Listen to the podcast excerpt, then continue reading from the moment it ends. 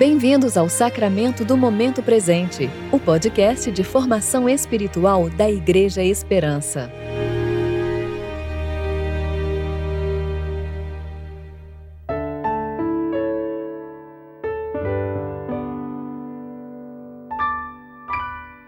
Hoje é quarta-feira, 3 de março de 2021, tempo de reflexão do terceiro domingo da Quaresma. Tua palavra é lâmpada para meus pés e luz para meu caminho. Salmo 119, versículo 105. Eu sou Júlia Ribas e vou ler com vocês a reflexão de Emerson Amaral referente a Jeremias capítulo 30, versículos 12 a 22.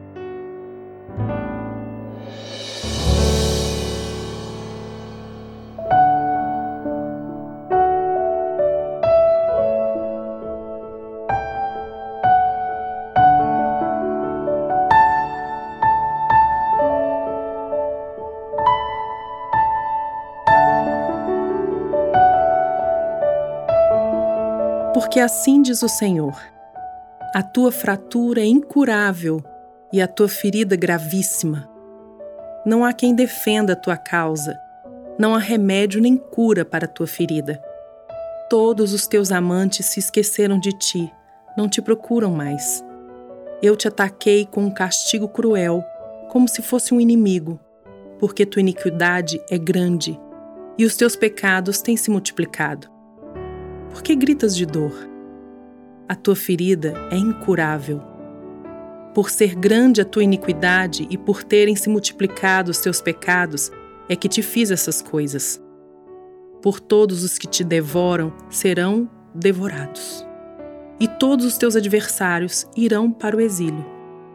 E os que te despojam serão despojados, e entregarei como saque todos os que te saqueiam eu restaurarei a tua saúde e sararei as tuas feridas, diz o Senhor. Chamaram-te abandonada, Sião, a quem ninguém mais procura.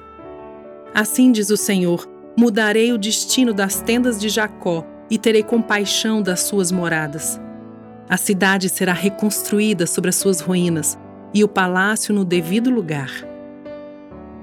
Ação de graças e voz de alegria virão deles eu os multiplicarei e não serão diminuídos. Eu os honrarei e não serão desprezados.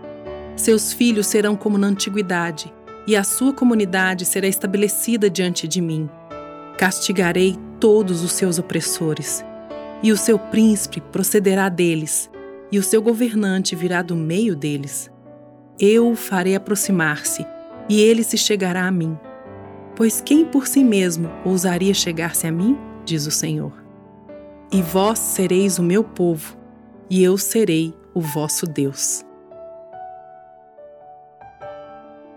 Como Deus promete curar o que é incurável, certamente não há impossíveis para Deus.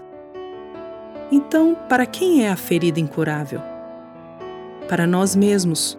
Com nossos próprios recursos, ainda que gritemos por ajuda de companheiros, ninguém pode fazer nada a respeito da nossa cura ou melhora.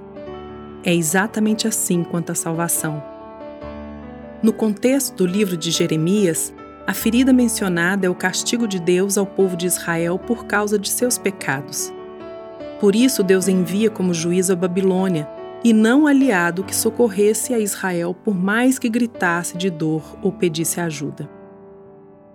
Olhando para uma narrativa bíblica mais ampla, a ferida mais profunda no âmago da humanidade é, sem dúvidas, o pecado. Ele nos faz gritar de dor, pedir socorro, achar que somos injustiçados, oprimir, violar e tudo mais de ruim. O pecado é como uma doença que já tomou conta de todo o coração humano, a ponto de procederem dali, de dentro do coração dos homens, os maus desígnios, a prostituição, os furtos, os homicídios, os adultérios, a avareza, as malícias, o dolo, a lascívia, a inveja, a blasfêmia, a soberba, a loucura. Só Deus pode curar essa ferida e podemos dar graças porque Ele já o fez. condenando o pecado no corpo de seu filho Jesus, Deus estava curando nossa ferida mais profunda e consigo reconciliando o mundo. A partir desse momento crucial da história, tudo que foi arruinado pelo pecado passa a ser restaurado. Toda dor, destruição, desespero, injustiça e crueldade dão lugar à justiça, à paz e à alegria. Deus nos atrai para si, do contrário, não poderíamos nos achegar. Hoje podemos nos aproximar confiadamente ao trono da graça, pois temos paz com Deus. Somos seu povo e Ele é o nosso Deus. Ele cura nossas feridas incuráveis, corrige nossas mazelas e nos dá um novo coração. Podemos apenas vislumbrar isso agora, olhando para a cicatriz de um coração transplantado. Ainda dói um pouco, mas podemos ter certeza de que seremos plenamente reparados, transformados em um novo homem completo no retorno do Rei.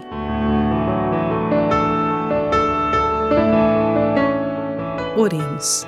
Pai Santo que se revelou a Moisés como Deus que sara, suplicamos para que o Senhor abra os olhos do nosso coração, tirando dele toda impureza, para que contemplemos a sublime obra de Jesus Cristo que sofreu em sua carne o castigo do nosso pecado. Ajuda-nos a viver em novidade de vida, de modo digno da dádiva graciosa pela qual recebemos nosso novo coração. Em nome de Jesus. Amém.